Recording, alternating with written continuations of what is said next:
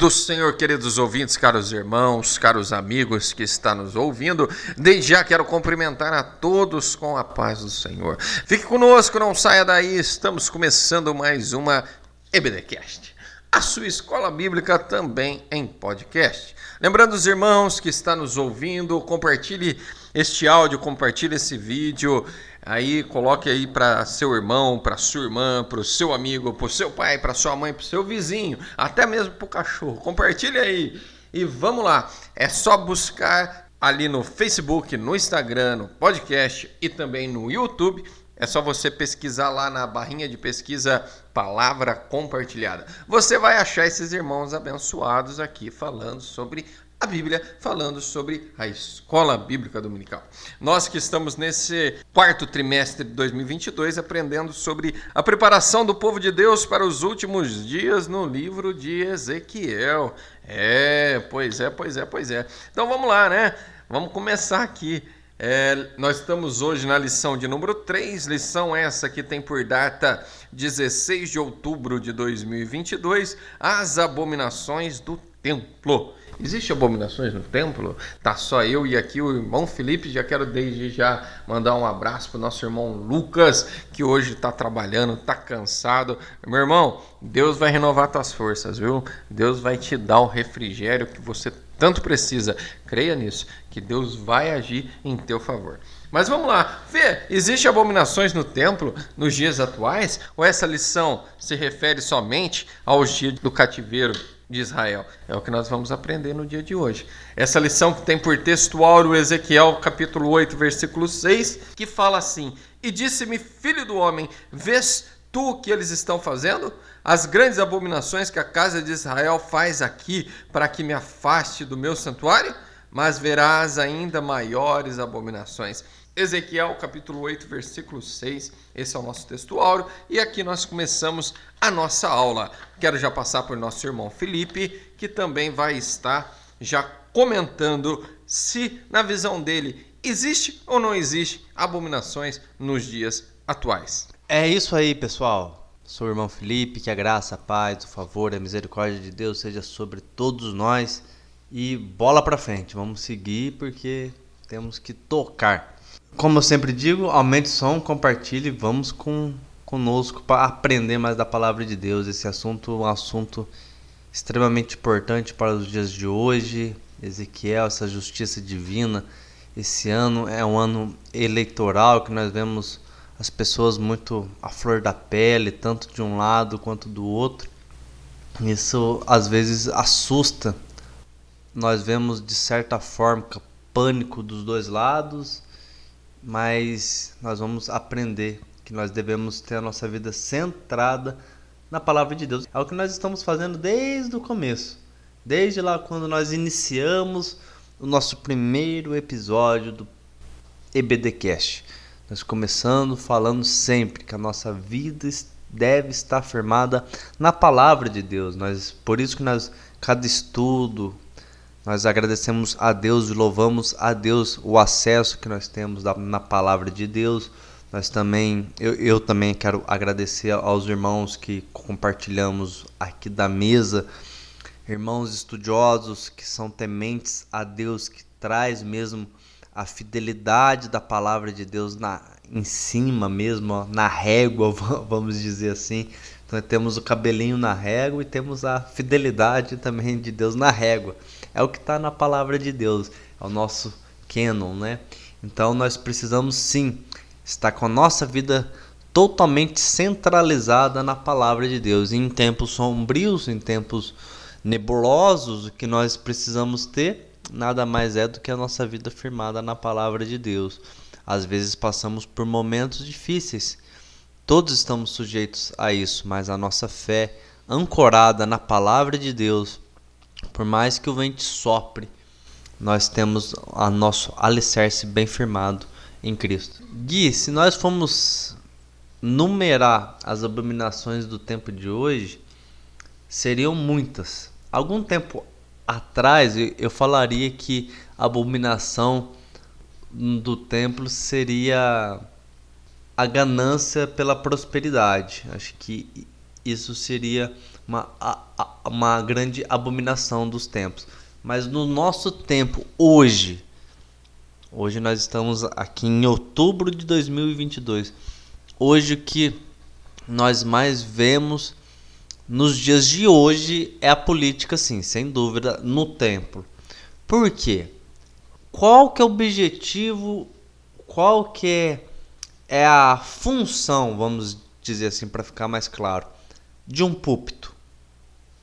É anunciar as boas novas do Evangelho de Jesus Cristo.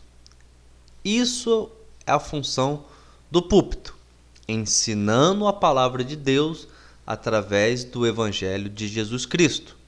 Que Jesus Cristo, sendo Deus, não, te, não teve por usurpação ser igual a Deus. Antes esvaziou a si mesmo e, tomando a forma de servo, veio à terra e morreu a morte, morte de cruz. Isso nós vamos ver lá em Filipenses, Paulo escrevendo aos Filipenses. Então, o púlpito é feito para pregar o evangelho. E o evangelho é a boa nova de Jesus Cristo, que ele sendo Deus, ele veio pagar os nossos pecados e nos dá a sua graça. E nós recebemos a sua graça, ela tem o poder de nos salvar. Salvar quem? Pecadores, pecadores como eu, Felipe, e como você que está ouvindo. Nós somos pecadores. Essa é a boa nova que o Evangelho de Jesus Cristo traz, que a graça dele veio salvar pecadores como nós, como todos nós somos. Então, é isso que é ser feito o Evangelho. E no púlpito você prega essa esperança, a esperança do Evangelho, a esperança que Cristo deu a sua promessa que ele subiria aos céus e que um dia desceria para nos buscar. E para isso nós precisamos pregar essa esperança. Essa, na verdade, Pedro vai nos dizer que é uma viva esperança. Ela não é uma esperança comum. Ela é uma esperança viva, real. Podemos dizer que quase que palpável. É essa a esperança. E o que nós temos presenciado nos dias de hoje? Medo pânico, porque se um ganhar, vai liberar arma para todos, todos. Se o outro ganhar, vai fechar as igrejas, vai o comunismo vai imperar e todo mundo vai passar fome. Só tem se ouvido falar de pânico e medo, e a esperança, e a fé. E a igreja nasceu como? através de perseguição. Então, se a igreja tiver que passar por perseguição, a gente precisa passar. Então, nós estamos até conversando aqui nos bastidores, vamos dizer assim, com o Guilherme. O Guilherme me trouxe aqui algo que eu até, até não, não, não tinha pegado. Aí o Guilherme falou e mexeu comigo isso. Realmente, o Gui falou, falou, Fê, olha o que a gente está estudando a justiça divina no livro de Ezequiel. E o que, que aconteceu? O povo se corrompendo e Deus falou: eu vou, eu vou fazer justiça, não vou castigar. Não, não é prazer na maldade, no sofrimento. Deus fez o que ele fez, permitiu o que permitiu para reconstruir Israel, para que Israel se fortalecesse e fosse um povo melhor. Às vezes, Deus está permitindo acontecer algo na nação brasileira para despertar a igreja. Foi isso que nós estávamos comentando nos bastidores. E isso me deu um estralo aqui Gui. Eu acho foi Deus mesmo. Eu senti Deus falando através da sua vida, cara. E isso foi muito bom. Às vezes é isso. Essa idolatria que a solução da nossa nação está em A ou está em B. Não. A nossa vida é proclamar o reino, e o reino de Jesus não é nesse mundo.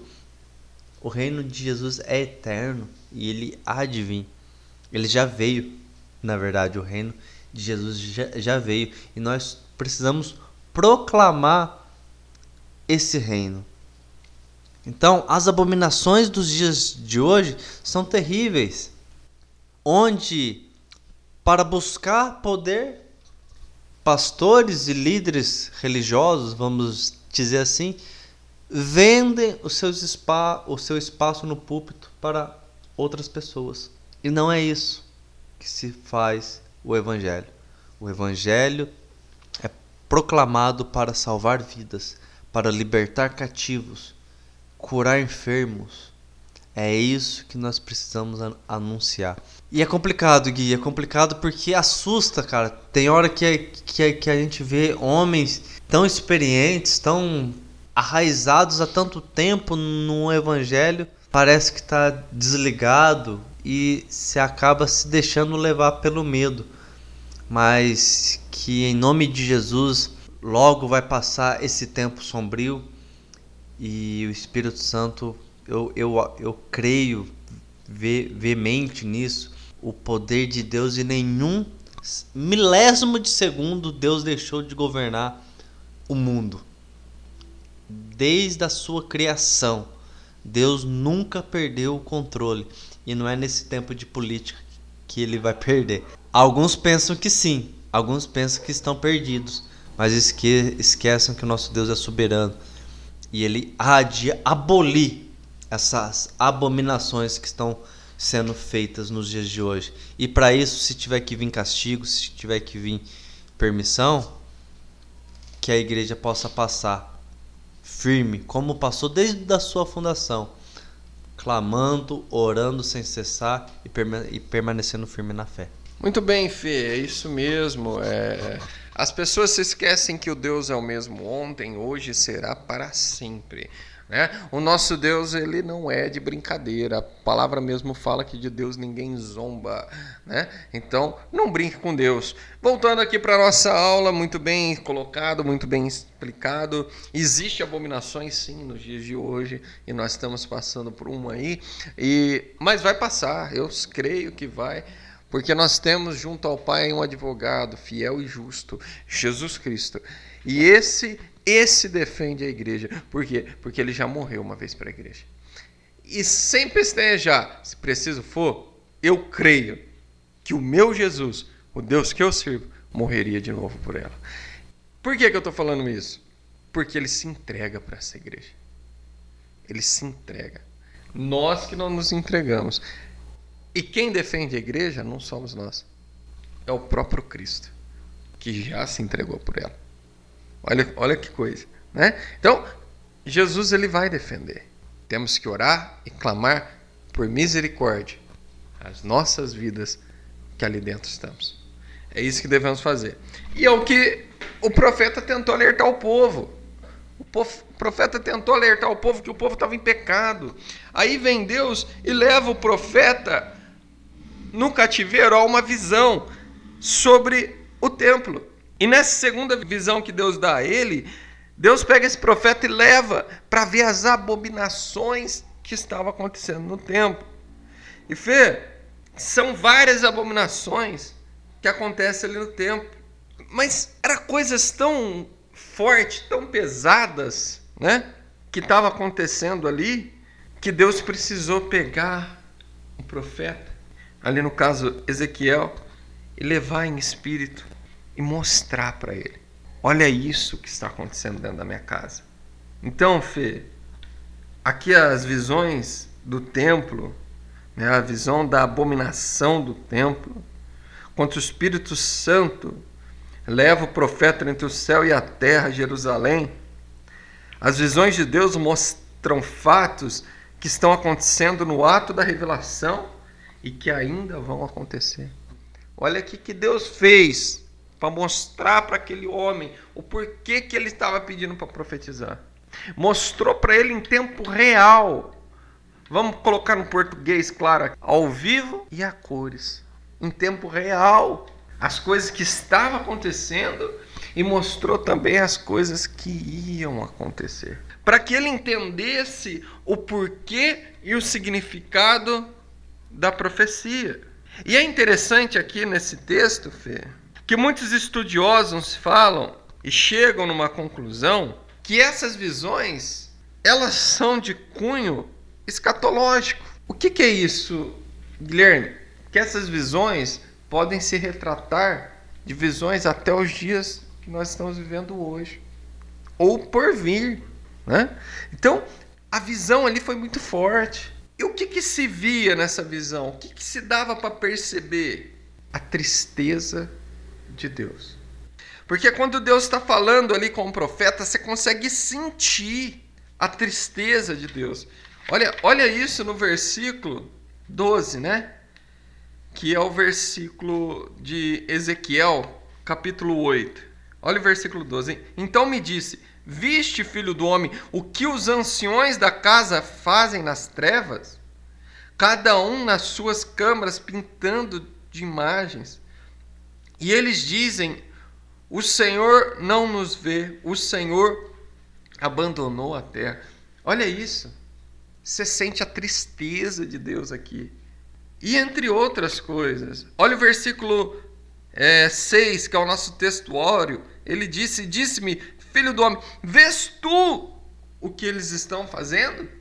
É uma pergunta. Vês tu? Você consegue enxergar ou é só eu que estou vendo? É como se Deus falasse isso. A tristeza, Fê. A tristeza. E o que, que essas visões nos mostram? Né?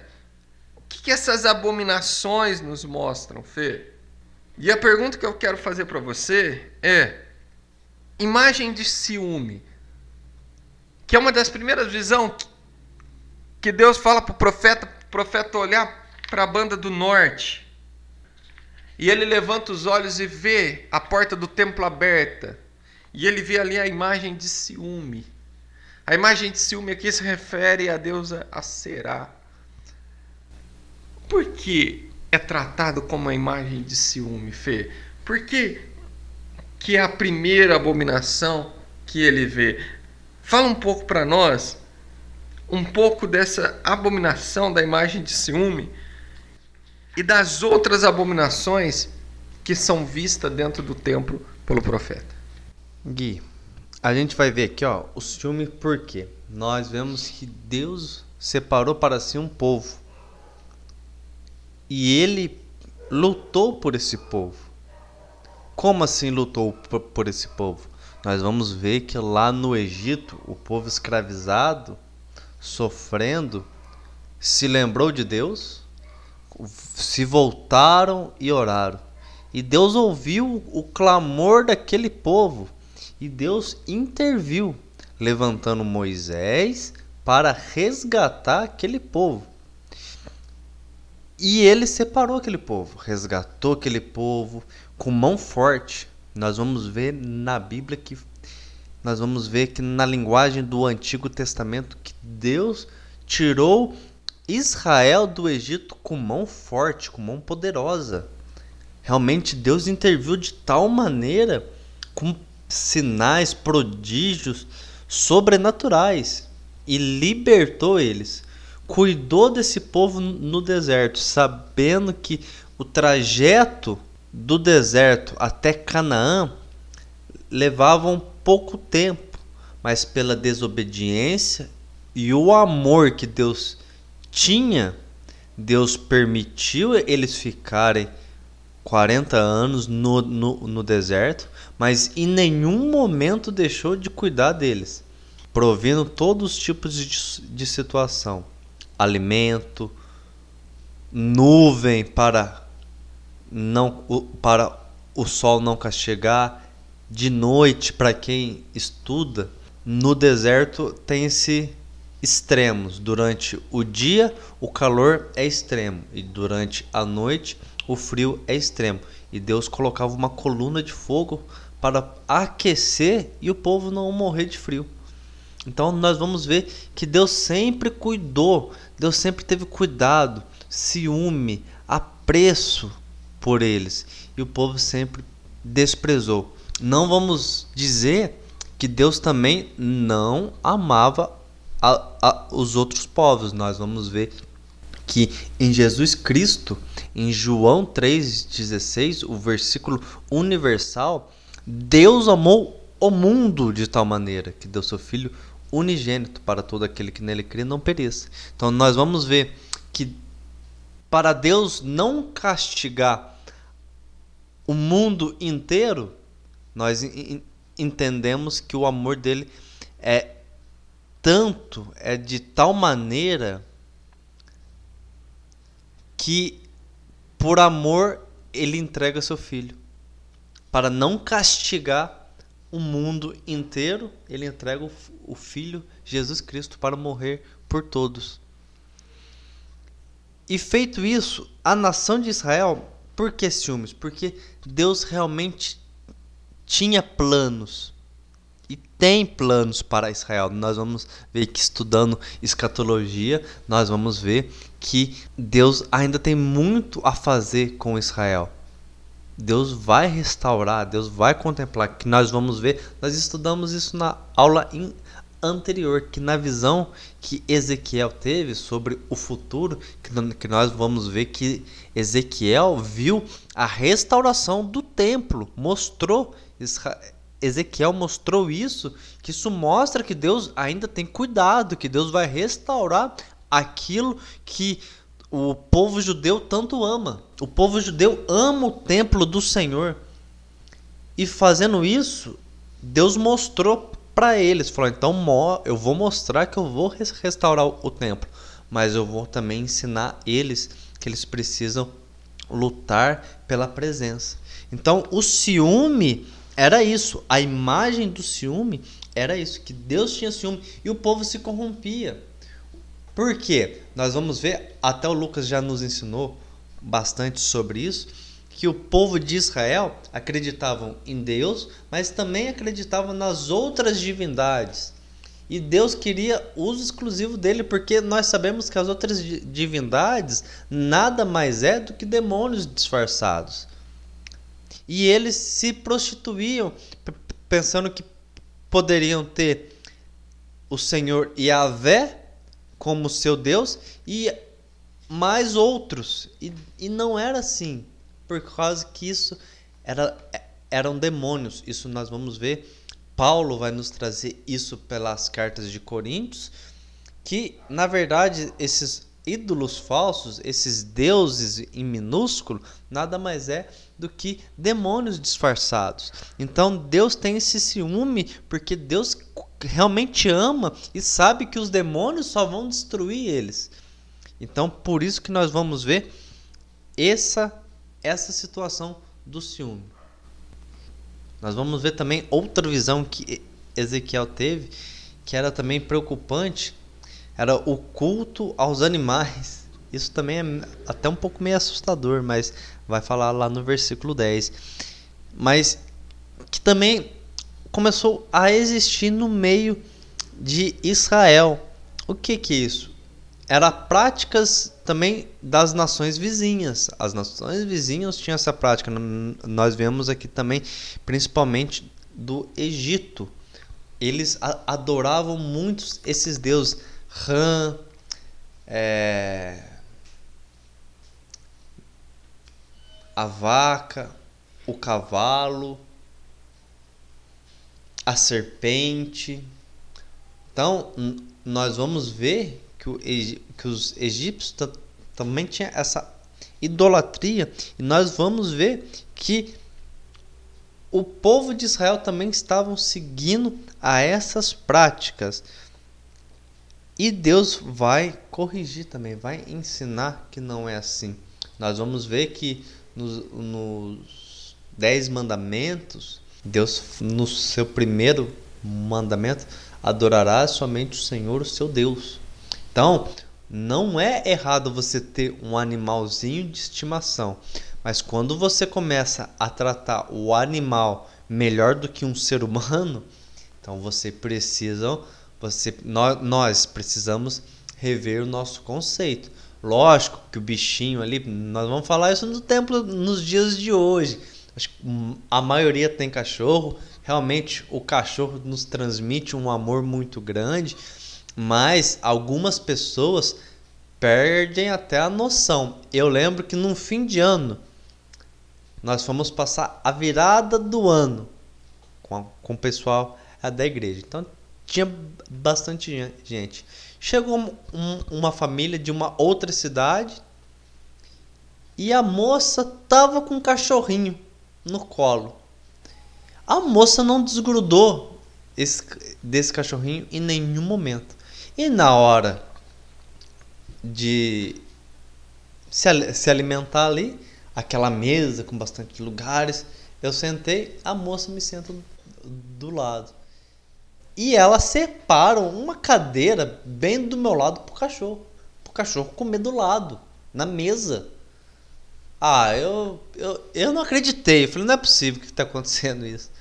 Então, assim, quando você começa a tratar um animal melhor, o Guilherme tá dando risada aqui, mas é sério, melhor do que um ser humano, eu acho que nós devemos tomar cuidado. Eu acho que isso aí já passou do normal para a idolatria. Isso assusta. E nós vamos ver aqui também a visão que ele teve dos 70 anciões, que nós vamos ver ali tinha até o filho de Zafã, que é o Jazanias. Nós vamos ver ali o povo concordando, né, na idolatria. Os 70 anciões, vamos dizer assim, que seria a liderança, né, do sinédrio, a liderança religiosa concordando com essa situação, com essas idolatrias. Seria um pouco diferente dos dias de hoje? Como assim dos dias de hoje? Líderes religiosos apoiando coisas que não é para apoiar? Líderes da, da igreja apoiando situações que o evangelho não apoia? Nós defendemos a palavra de Deus e o nosso Senhor Jesus Cristo. Nós pregamos o evangelho, o amor, o respeito. Eu falo aqui muito. Ser cristão é você respeitar aquela pessoa que pensa diferente de você. Isso é ser cristão. Ser cristão é isso. Nós devemos pregar o evangelho, mas como nós já estudamos, não é nossa função converter as pessoas, é o Espírito Santo que convence. E a palavra vai nos dizer que nunca será pela força ou pela violência. Então não adianta brigar, não adianta querer forçar, não adianta querer impor um ensinamento, não quer querer impor uma doutrina forçada para as pessoas. Ah, eu acho que o, os ideais cristãos baseados na Bíblia são os melhores para o ser humano se viver. Porque não são ideais criados por homens, são ideais criados por Deus para os homens. Por isso com que esses ideais cristãos da Bíblia são bons. Mas eu forçar as pessoas a ter, a seguir esses ideais é loucura. Eu devo pregar, eu devo ensinar, mas obrigar não. E a pessoa que pensa diferente de mim, como que eu ganho ela? Amando e respeitando ela pensar diferente de mim. É isso que é ser cristão. Então, essa visão que Ezequiel teve dos 70 anciões, eu acho que não seria muito diferente no, nos nossos dias, não, Guilherme? Não, Fê, concordo com você. E teve mais, né, visões, né? Teve mais abominações vistas, por exemplo, o ritual de Tamuz, os adoradores do sol, os anciões que ia na casa do profeta. O que, que, é isso? Tamuz, queridos ouvintes, era um deus da, da época, né? É uma divindade babilônica, vamos dizer assim, que a história diz que ele morria né, é, na seca ele ficava morto durante seis meses na seca e, vive, e vivo, depois ele ressuscitava, seis meses durante a, as águas. Então era considerado uma entidade, um deus, das plantas, da terra, né? É, da colheita, vamos dizer assim, da vegetação. Então, o que, que acontecia? Eles faziam festa, eles faziam rituais para essa divindade para que venha a chuva, para fazer chover para dar uma boa plantação. Aí depois na colheita eles faziam outra festa em agradecimento. Olha que coisa. E o povo de Deus, o povo. Ah, não, mas é o povo pagão, irmão Guilherme. Você está falando do povo que não é crente. Não, eu estou falando do povo crente fazer isso. Né? Adorava o sol. O sol, para os egípcios, o deus Ra. Né? Adorava. Oh, poderoso sol que está brilhando. Meu irmão. É diferente do dia de hoje. Ah, que dia lindo, maravilhoso, né? Olha aquela árvore, que coisa mais linda. Ô oh, árvore, que você possa continuar dando essa sombra. Você vai conversar com uma árvore? Você vai conversar com o sol? Você vai conversar com uma nuvem, com a lua? Gente, vai conversar com Deus. Vai conversar com Deus. Vai falar com Jesus na tua intimidade. Mas aí você via, ô Fê, que o povo estava se corrompendo. O que mais que eu quero falar aqui? Sabe o que, que isso nos remete para os dias atuais? É trazer as coisas do mundo para dentro da igreja. É trazer costumes mundanos para ser vividos dentro da igreja como algo normal. Ah, não tem nada a ver. Não tem nada a ver. Não tem nada a ver você ir ali e fazer uma festa em agradecimento a um Deus. Ah, mas eu não estou fazendo para ele, mas é igual. Vamos dizer aí nas festas juninas? Arraial Gospel. Uh, glória! É? Não é uma quermesse. Não, eu não, eu não tenho bandeirinha. Não, mas você tem cantão. Né? Não, mas eu não bebo pinga, então é crentão, é um chá de gengibre. Aí você se veste de caipira igual as pessoas do mundo. Você coloca bandeirinha igual as pessoas do mundo. Né? Ah, mas eu não estou adorando nada. Você só está trazendo uma tradição. Até dançar quadrilha, talvez você dance. Né? E aí? Não é trazer as coisas do mundo para dentro da casa de Deus e ainda falar que é santo aquilo que Deus fala que é impuro? E a igreja não quer ser perseguida? A igreja quer viver em, em berço esplêndido? A igreja quer o quê? Que Deus fique quieto diante dessa situação? Como eu acabei de falar no começo, Cristo morreu para a igreja, ele se entregou. E você quer que agora, depois que ele ressuscitou, que ele sofreu o que ele tinha que sofrer, mas ressuscitou, ele cruza os braços e vira as costas? Meu irmão, minha irmã, é tempo de acordar. É tempo de abrir os olhos, meu irmão, minha irmã. Enxergar as abominações que estão sendo levadas para dentro da igreja. E se arrepender e se converter. Porque a palavra fala lá em 2 Crônica 7,14. Ah, olha, olha Deus suspirando. Ah, se meu povo. Ah, se meu povo, aquele que se chama pelo meu nome. Ah, se ele se convertesse. Ah, se ele se arrependesse dos seus maus caminhos ah, se eles pedissem perdão, eu, eu ouviria, perdoaria seus pecados, e eu sararia, eu curaria a sua terra. Olha isso, olha o desabafo de Deus. Ah. E tem gente ainda brincando com Deus. Não brinque, não brinque não mistura coisas do mundo com as coisas de Deus. Não torne santo aquilo que Deus falou é impuro, porque é isso que essas pessoas fizeram. E assim eu encerro essa aula. Vamos orar? Senhor, nosso Deus, nosso Pai, te louvamos, ó Deus, e te agradecemos por mais uma aula. Clamamos ao Senhor, papai, que o Senhor possa estar entrando em cada lar, em cada casa, em cada família, tocando o Senhor em vidas, em coração. Transforma-nos, ó Pai, no modelo do varão perfeito, Senhor. Nos leve a viver realmente, ó Pai, aquilo que o Senhor tem para as nossas vidas. Abra nossos olhos, Pai. Nos acorda, Senhor, deste sono e nos faça, Senhor, viver a realidade da Sua palavra. Livra-nos do mal, papai. Livra a sua igreja dessa cegueira espiritual, papai.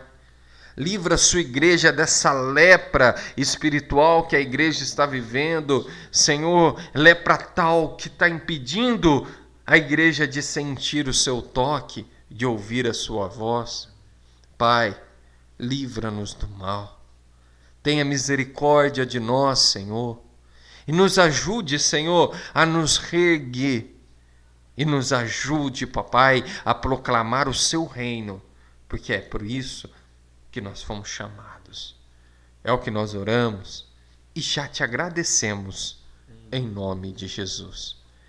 Que a graça e a paz de nosso Senhor e Salvador Jesus Cristo, o grande amor de Cristo e as doces consolações do Espírito Santo do Senhor seja com cada um dos meus amados irmãos e irmãs com cada lar, com cada família e com toda a amada igreja. E juntos aqui nós digamos: Amém. Amém.